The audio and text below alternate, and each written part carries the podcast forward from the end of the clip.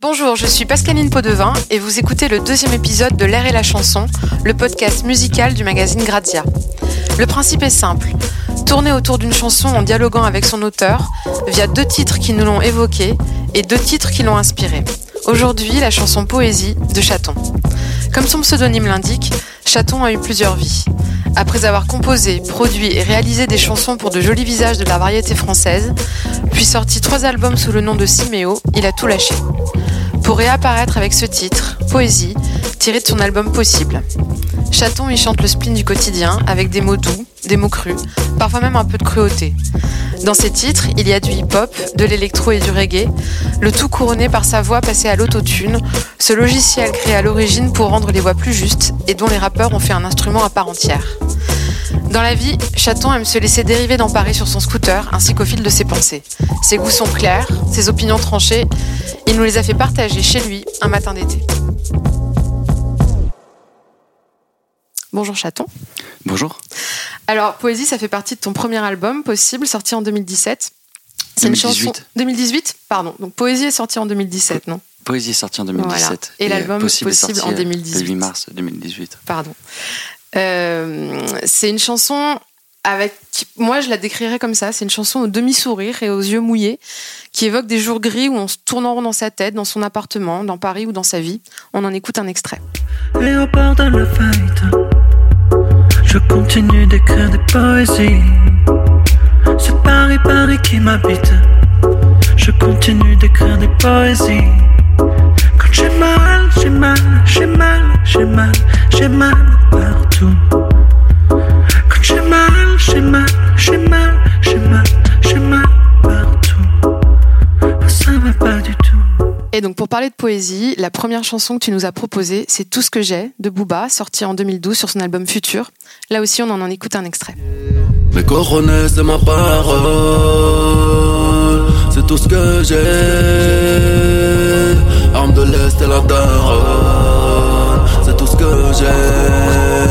Toutes ces années passées, dans le silence à hurler, tous les euros qu'on a brûlés. Booba, Chaton, tout ce que j'ai, pourquoi tu as choisi cette chanson? Alors, je, euh, crois que c'est euh, parce que euh, c'est. bon, déjà, je pense que c'est un des artistes les plus importants de mes contemporains.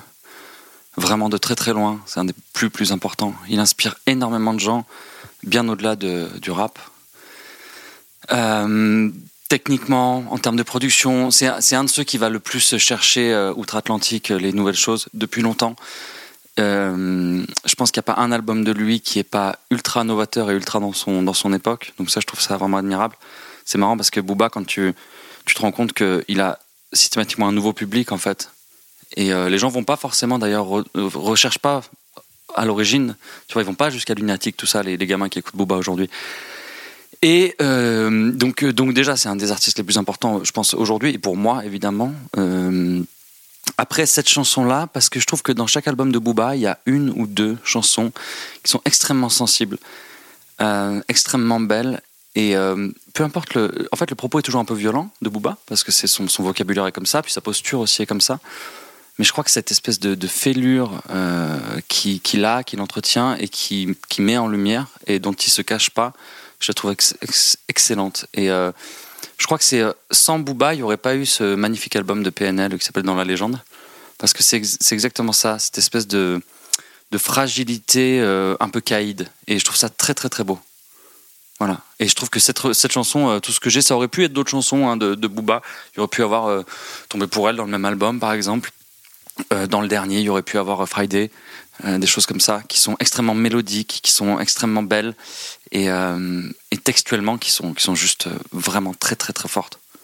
Justement, en parlant de parole, le refrain des Coronets c'est ma parole, c'est quelque chose, c'est une formule hyper efficace, c'est quelque chose dans je sais pas, qui pourrait te définir aussi, dans, lesquels, dans lequel tu te reconnais Ouais, bah alors, dans, son, c'est, marrant parce que Booba, j'ai forcément un peu de mal à m'identifier complètement à son texte parce qu'on a des vies tellement différentes, des tracés de vie tellement différents, on vient tellement pas des mêmes strates, on fait tellement pas la même musique et je pense qu'on connaît pas les mêmes choses et on n'a pas les mêmes moteurs. C'est-à-dire que moi, par exemple, l'argent, qui est un de ces, enfin, tu vois, un de ces, un de ces moteurs, un truc dont il parle beaucoup, c'est un truc qui m'intéresse pas.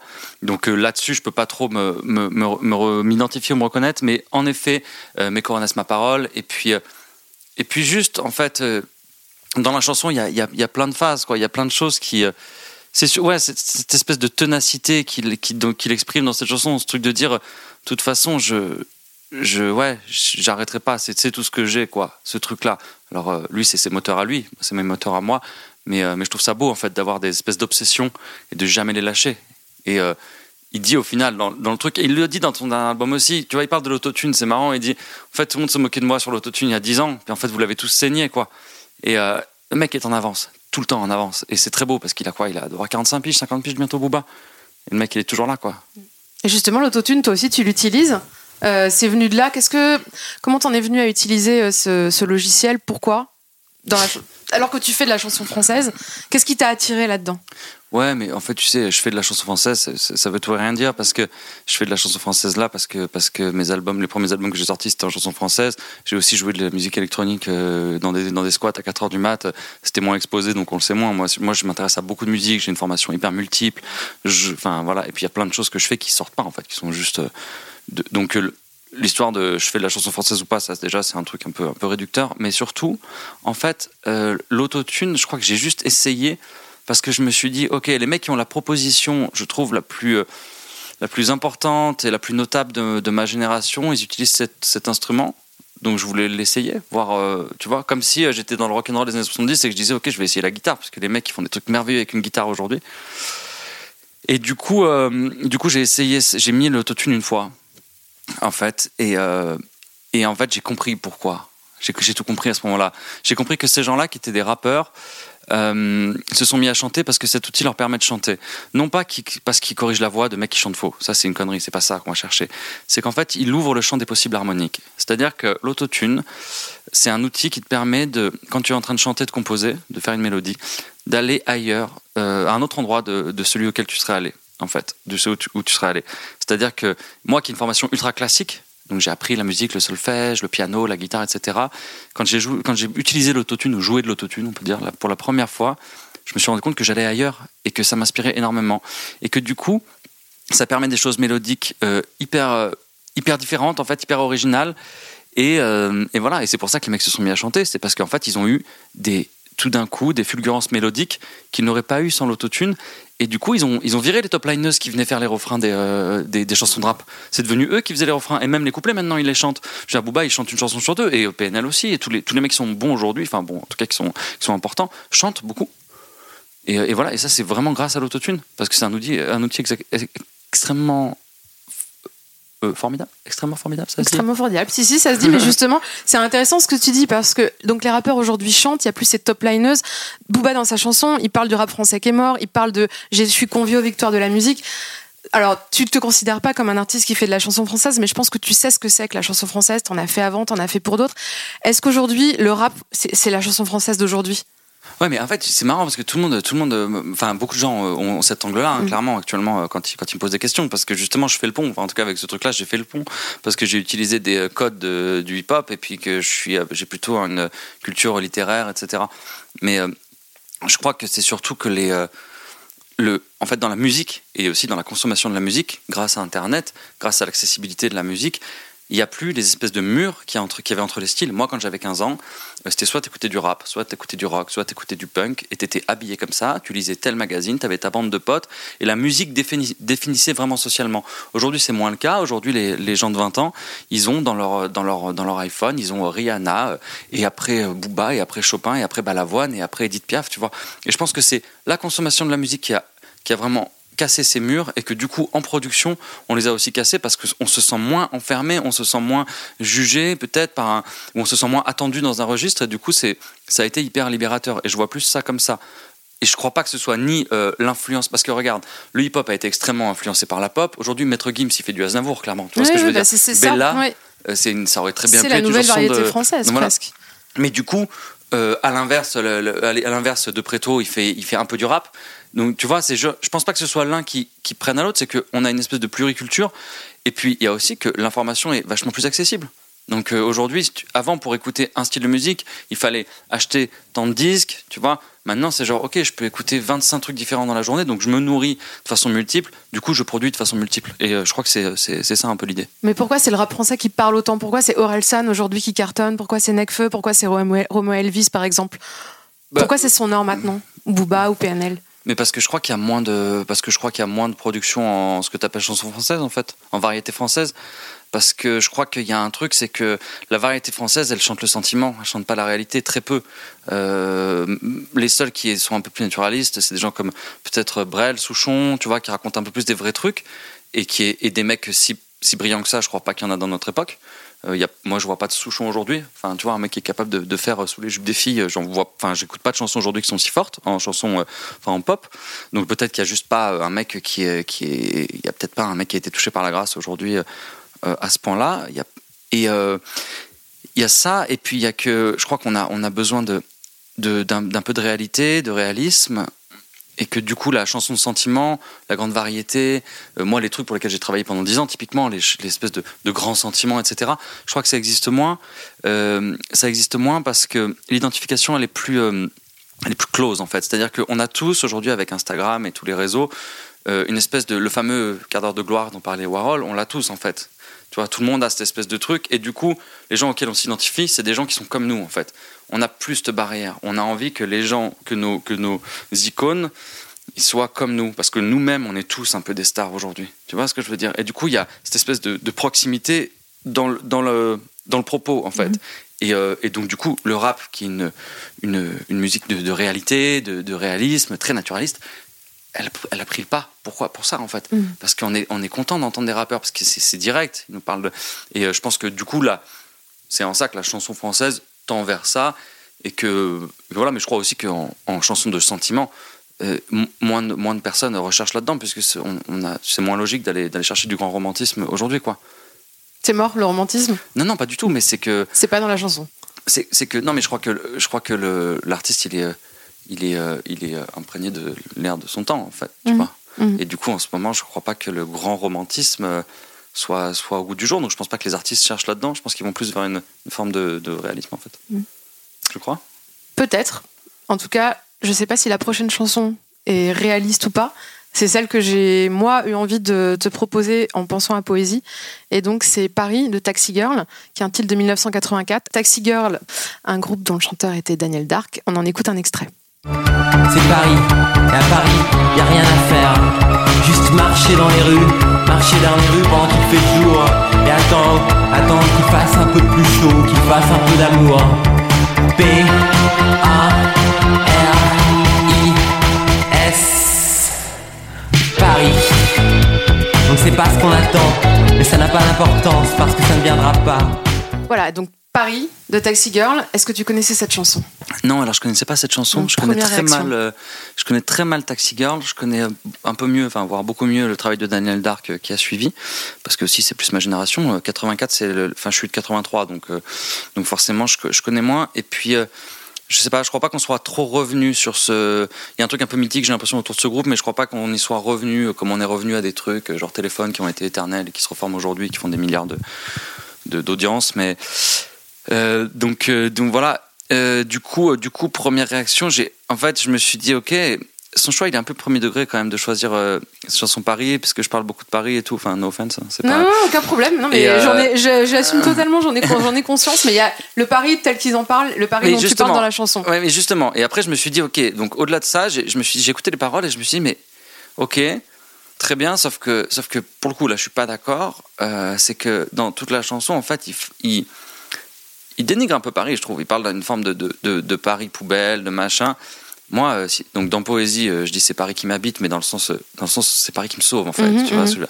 Et dans une chanson juste après qui s'appelle N'importe quoi, où je dis il faut faire honneur à Paris en étant un peu élégant, etc. Donc moi, Paris, je l'aime. Vraiment, c'est genre. Et, euh, et je- et j'en suis passionné et je trouve que moi, Paris, elle m'a sauvé. C'est-à-dire que le même, le même méta dans lequel j'étais pendant toute cette période où j'ai fait possible, si ça avait été genre à la campagne, par exemple, je pense que je m'en serais pas relevé. Tu vois, cette espèce de, de présence, en fait, de, de présence qui, euh, qui bizarrement, euh, est, est assez virtuelle parce qu'on est très seul à Paris. Euh, c'est ce qui m'a sauvé. Donc, en fait, quand j'entends la, la chanson, en fait, il y a un côté un peu. Il y, a, y y un truc que je, dans lequel je me, ouais, je m'identifie pas Mhm. du tout dans, dans le propos, quoi. Et un truc un peu, un peu punk, là, genre anarchiste, dans lequel moi je suis. Je suis plutôt un. En fait, je la trouve assez, assez fataliste et tout, défaitiste cette chanson. Et moi, même si je suis, c'est assez, c'est assez euh, finalement sombre et peut-être euh, splinien ou splineux euh, ce que je raconte. C'est, tu sais, tu parlais tout à l'heure dans ton introduction de, de larmes avec le sourire. En fait, moi, cet album-là, c'est pour moi, c'est le moment où tu souris après avoir pleuré. Mhm. Tu vois, où tu as encore les yeux tout rouges.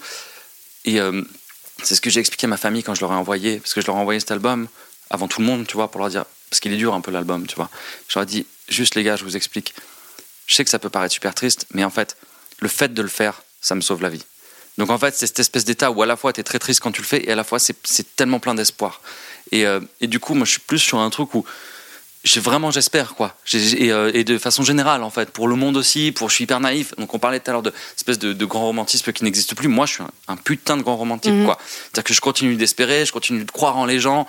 Euh, même quand je me prends des, des, des- balles dans le dos et des, coups de pied partout, euh, je continue à pardonner et tout. Donc donc il y a un truc où la chanson un peu genre euh, tu vois et, c'est ce que et pour revenir à Booba c'est ce que je trouve en fait chez lui c'est cette espèce de truc où il y a quand même toujours une porte ouverte tu vois même quand il est sale même quand il est misogyne comme pas deux t'as toujours l'impression que ce mec si tu te poses avec lui en face il va dire non mais je déconne bien sûr que je suis un, bien sûr que je suis un bonhomme correct et bien sûr que tu sais quoi euh, ma fille je prends soin d'elle et bien sûr que que les femmes je pense pas qu'il faut juste leur péter le dos tu vois ce que je veux dire et euh, et il y a ce truc là un peu où, où finalement euh, la posture est tellement énorme chez lui que que, que, que ça peut être que qu'un cœur tendre. Et moi, je lis le cœur tendre. Et là, dans, dans, dans ce travail-là, dans Taxi Girl, je lis pas trop le cœur tendre. Ah et d'ailleurs, dans Daniel Dark, je, je, je, je lis, je lis pas le cœur tendre. Et lui, il en est mort d'ailleurs. Il s'en est, il s'en est, il s'en est tué, tu vois. Et, euh, et typiquement, euh, moi, je fais un peu à l'inverse de cette démarche. Je fais ça pour me sauver, je fais pas ça pour me tuer. Tu vois ce que je veux dire Et c'est parce que j'ai la musique que je finis pas euh, en bas, quoi. Non, je comprends. Tu vois ce que je veux dire? Non, je comprends. Moi, ce qui, là où il y avait un lien entre les deux, c'était dans ce rapport de fascination. J'avais senti un truc un peu fani- fascination-répulsion envers Paris. Répulsion, c'est peut-être un mot fort, surtout à la lumière de ce que tu viens de me dire, mais dans le sens où c'est une ville qui peut isoler assez facilement. Ensuite, je me demandais, la chanson de Taxi Girl, elle, ra- elle raconte aussi ces déambulations, ces errances dans Paris, que tu racontes, que tu as même filmé dans ton clip sur ton Ouais. scooter. Et je me demandais, est-ce que tu continues comme ça à errer dans Paris? Et quand tu le fais, où tu vas? Qu'est-ce que ça t'inspire? Ouais, ouais, je, je, je le fais, je le fais complètement en fait. Euh, en fait, le, le clip il est né parce que moi j'ai j'ai rencontré des gens à qui j'ai dit, écoutez, euh, en fait cet album j'ai pas fait d'image en le faisant, mais il était fini l'album. Et du coup en fait je crois que c'est pas possible de raconter une autre histoire que juste ma vie parce que parce que ça n'a pas été prévu en fait. Ça faisait pas partie du process créatif, tu vois ce que je veux dire? Mhm. Et du coup ça a été ok, bah on va faire euh, juste, euh, ouais, on a eu la chance d'avoir une une directrice de la photo qui était géniale, qui s'appelle Épo- Éponyme Manso, qui est une fille absolument incroyable, qui a, qui a permis que juste une errance fasse une, un très beau clip parce que la photo est magnifique. Et donc le réalisateur Raphaël Pfeiffer, et on a, je lui ai juste dit ce que je faisais moi dans la vie, quoi. Et on a juste fait un périple où, alors dans le clip, c'est pas forcément les endroits où je vais, mais c'est le, c'est ce que je fais, c'est-à-dire que, et réellement, tu vois, aujourd'hui, il y a des chances que je prenne mon scooter et que j'aille me balader dans Paris, mais je la trouve toujours très belle, toujours. Et, euh, et c'est, et euh, je m'y sens, je m'y sens seul mais rassuré en fait. Je sais pas comment te dire ça. Il y a que le dimanche où c'est dur. Tu vois, hier Pourquoi soir encore. Mais parce que le dimanche, le dimanche, on est, on est seul, quoi qu'il en soit, tu vois. On est seul au monde, quoi. Et, euh, et je pense que c'est, c'est peut-être encore, enfin, c'est peut-être encore plus violent dans Paris, je sais pas. Parce que hier, je suis allé me promener, tu vois, hier soir. Et je me disais, waouh, non, ça, c'est trop dur le dimanche. Mais sinon, euh, Pa- Paris, moi, quand je m'y promène, je la trouve géniale, je la trouve incroyable et, euh, et je vois que le beau. Je vois que le beau. Hier, je passais devant, tu sais, t'arrives, il y avait un espèce de, c'était samedi, je crois, un ciel rose sur, au-dessus de l'opéra, genre 19h, 20h peut-être. T'arrives, tu, tu vois ça, puis après tu vas à la Concorde. Qu'est-ce que tu veux trouver de plus beau? C'est magnifique, quoi. Et pourtant, j'en fais des villes, quoi. Et il y en a plein que j'aime. hein. Mais, euh, mais juste la beauté de Paris incroyable. Ok. Le prochain titre, c'est toi qui nous l'as proposé. C'est Variation de Nicolas Jarre. On en écoute un extrait.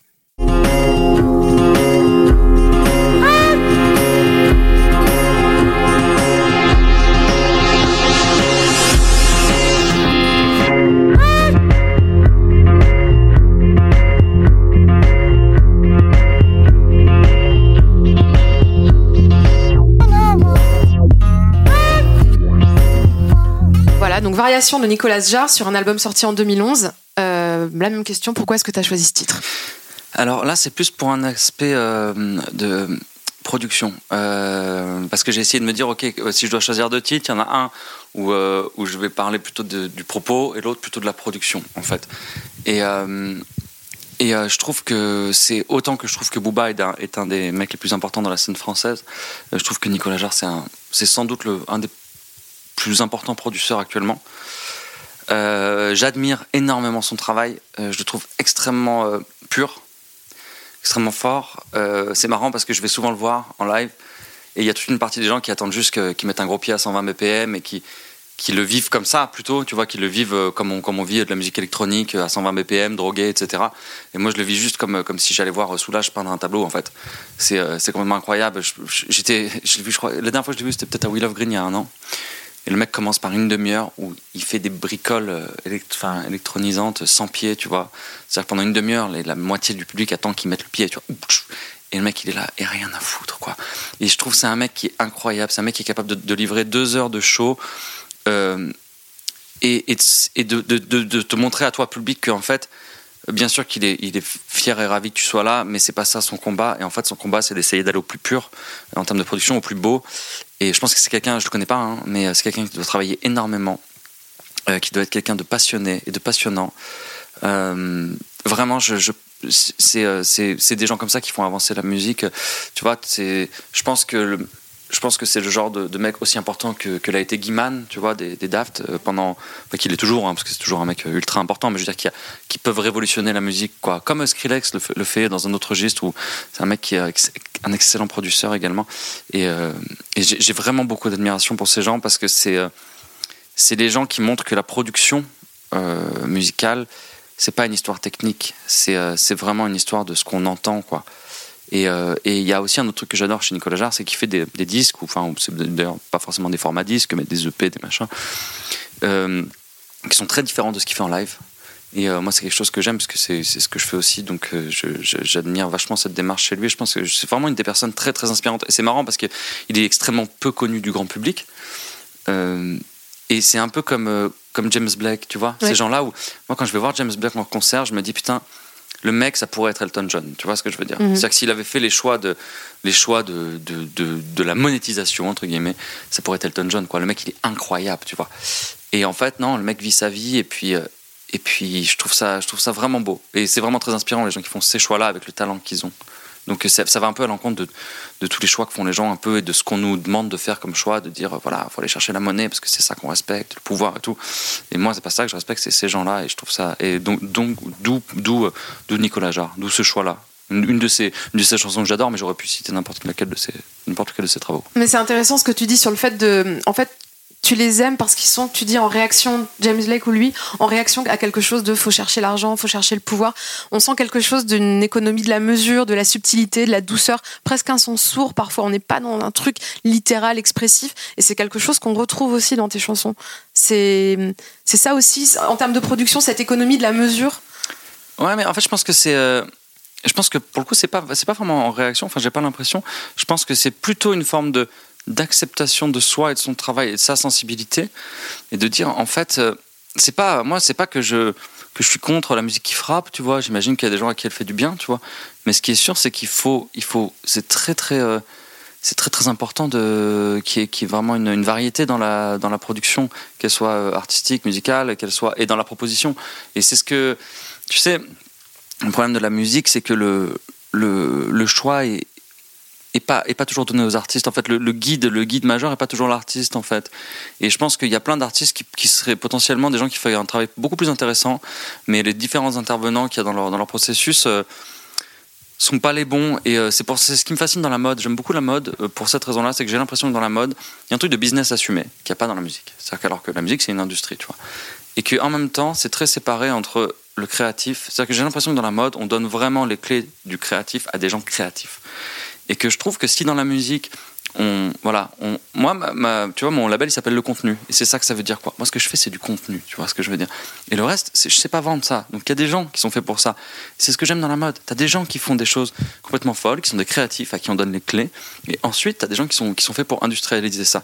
Et dans la musique, le problème, c'est qu'il n'y a pas cette espèce de, il y a la ligne est beaucoup plus euh, beaucoup plus trouble. Il y a plein de gens qui pensent pouvoir être donner leur avis créatif alors que ça ça a pas lieu d'être. Et je pense que je pense que les, gens comme les gens dont on parle là se, se préservent beaucoup de ça. Ils font leur création et euh, c'est pas tant en, réaction au reste, c'est juste que c'est des gens fragiles et qu'aujourd'hui, euh, enfin j'ai l'impression que la, la fragilité c'est pas quelque chose de, très très bien très très bien vu, très bien accepté. On a un peu une société du muscle, tu vois. Je veux dire, je vois même Christine de Queen, elle monte les muscles maintenant, tu vois. Je me dis waouh, ok.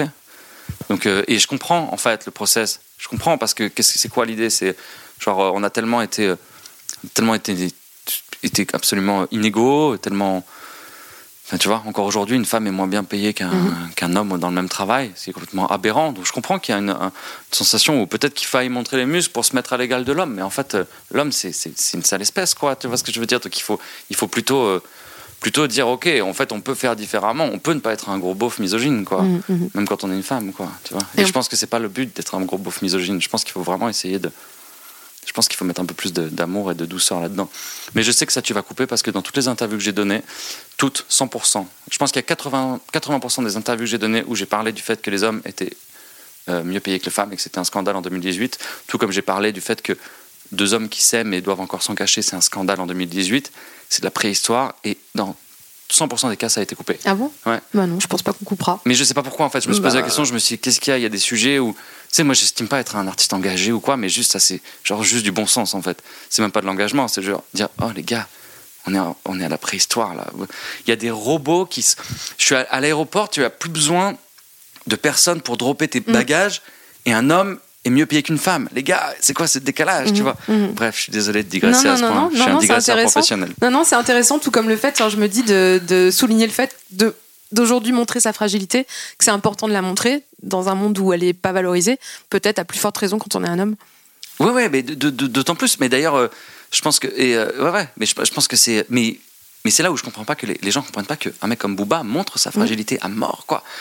Et, euh, un- et, euh, et j'ai l'impression qu'on a une espèce de truc où on voit ce qu'on a envie de voir aussi, quoi. Tu vois et, et, euh, et après, moi, je suis le, tu vois, j'étais le plus gros bagarreur que je connaisse. euh, quand j'avais 20 piges, et ça m'empêchait pas d'être un petit voyou, mais, mais tu sais quoi, j'ai le plus beau, que j'ai à donner, c'est plutôt des choses d'amour et des choses de, de douceur et, de générosité en fait, parce que genre, je trouve ça incroyable en fait. Et c'est pas, moi je suis pas en train de dire euh, cette société individualiste, euh, machin, c'est, pas tant ça. Je veux dire, on avance comme on avance et c'est ainsi, tu vois. On peut pas, j'essaie pas de changer quoi que ce soit. J'essaie juste de dire, ok les gars, même y compris dans cette, dans, ce- dans cette espèce de truc très très individualiste, bah tu sais quoi, tu peux faire un, juste un micro effort et si chacun fait un micro effort pour euh, pour pas avoir peur. Mais c'est aussi, tu sais quoi, on est dès quand on est gamin, on nous dit que nous on fait peur quoi. On nous fait peur déjà, on nous oriente pas quoi. On attend 25 ans pour savoir ce qu'on veut faire dans la vie, alors que les aptitudes, on peut les, on peut les déceler plus tôt quoi. Sauf qu'on est dans une société qui te dit que si tu dois travailler avec tes mains, Mm. tu vas être moins bien vu que si tu travailles avec ta tête quoi. C'est genre complètement aberrant.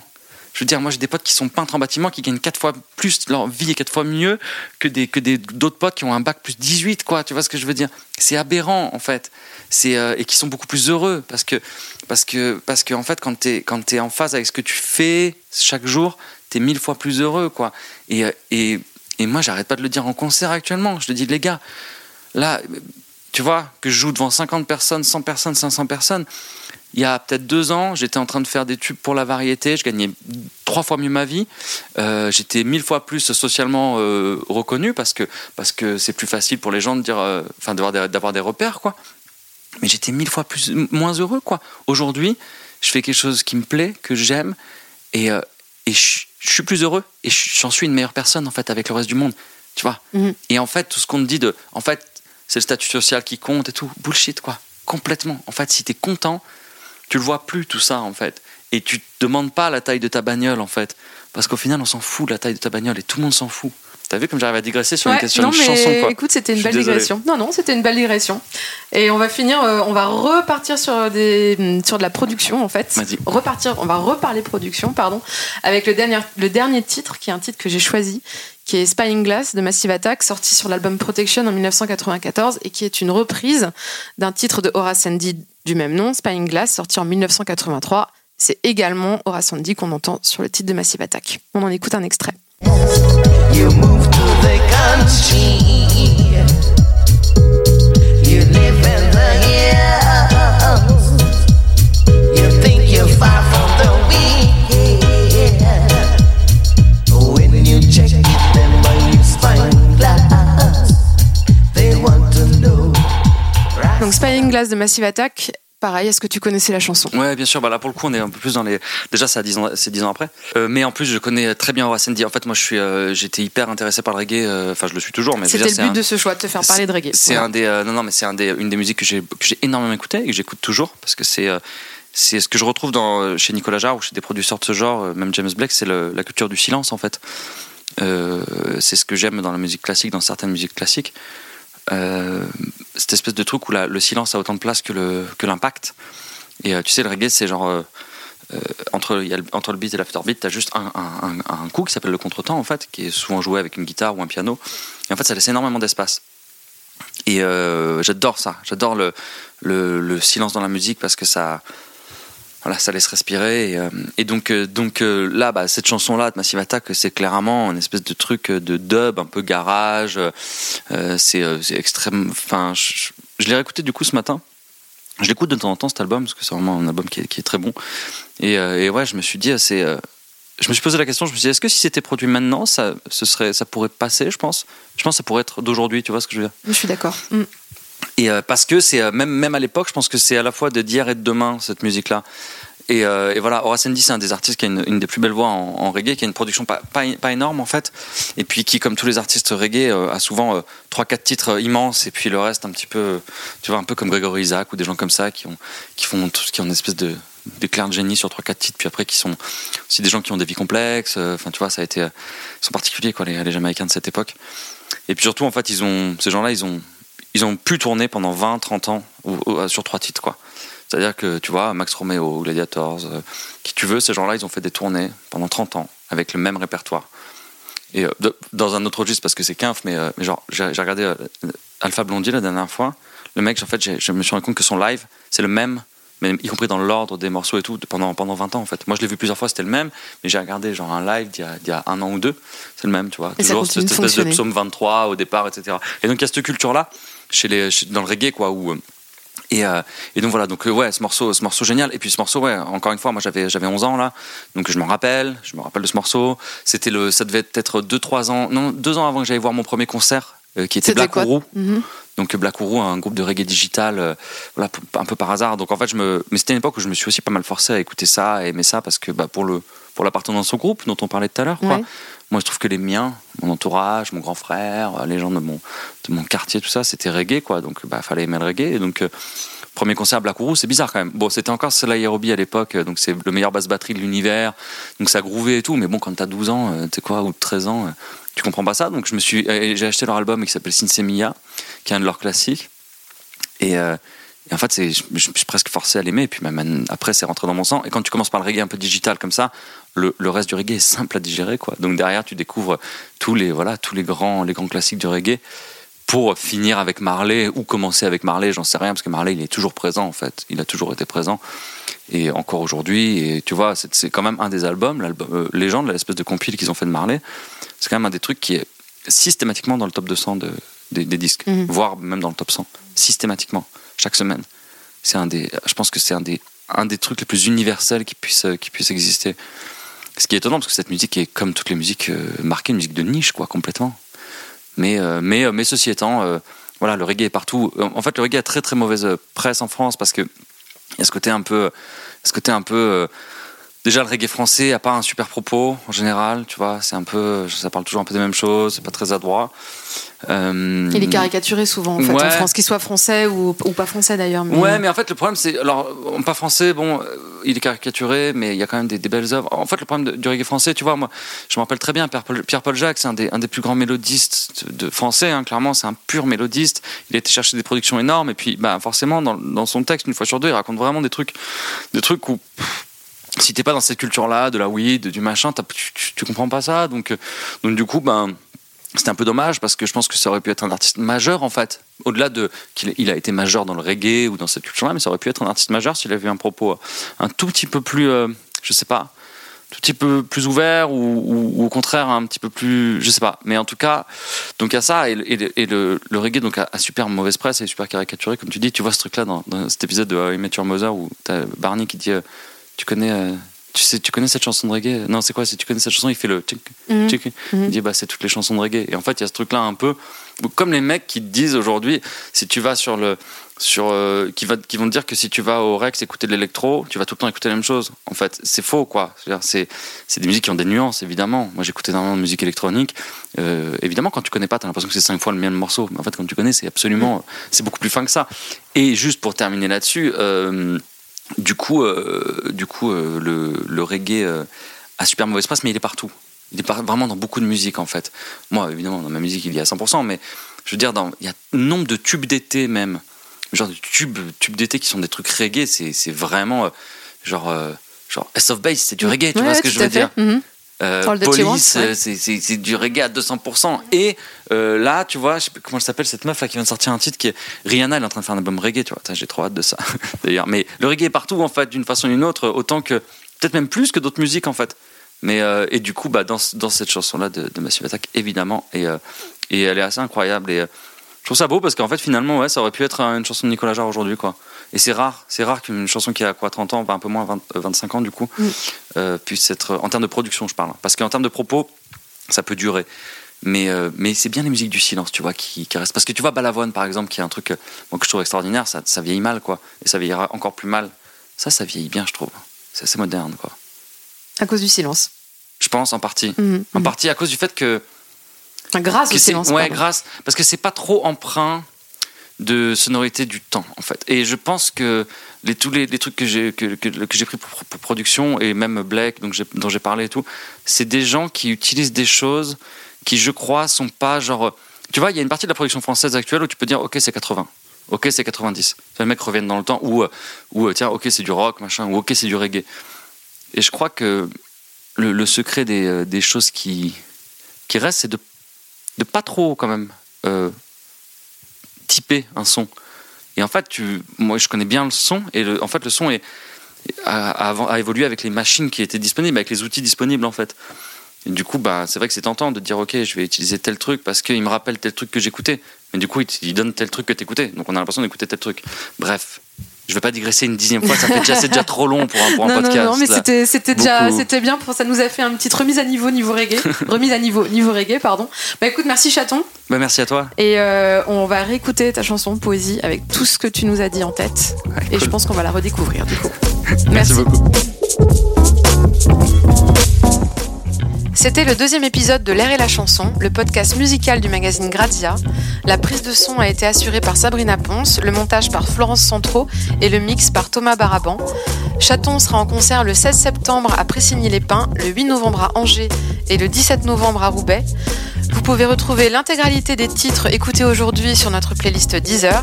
Si vous avez apprécié, n'hésitez pas à vous abonner à nos podcasts et à nous mettre 5 étoiles sur Apple Podcasts.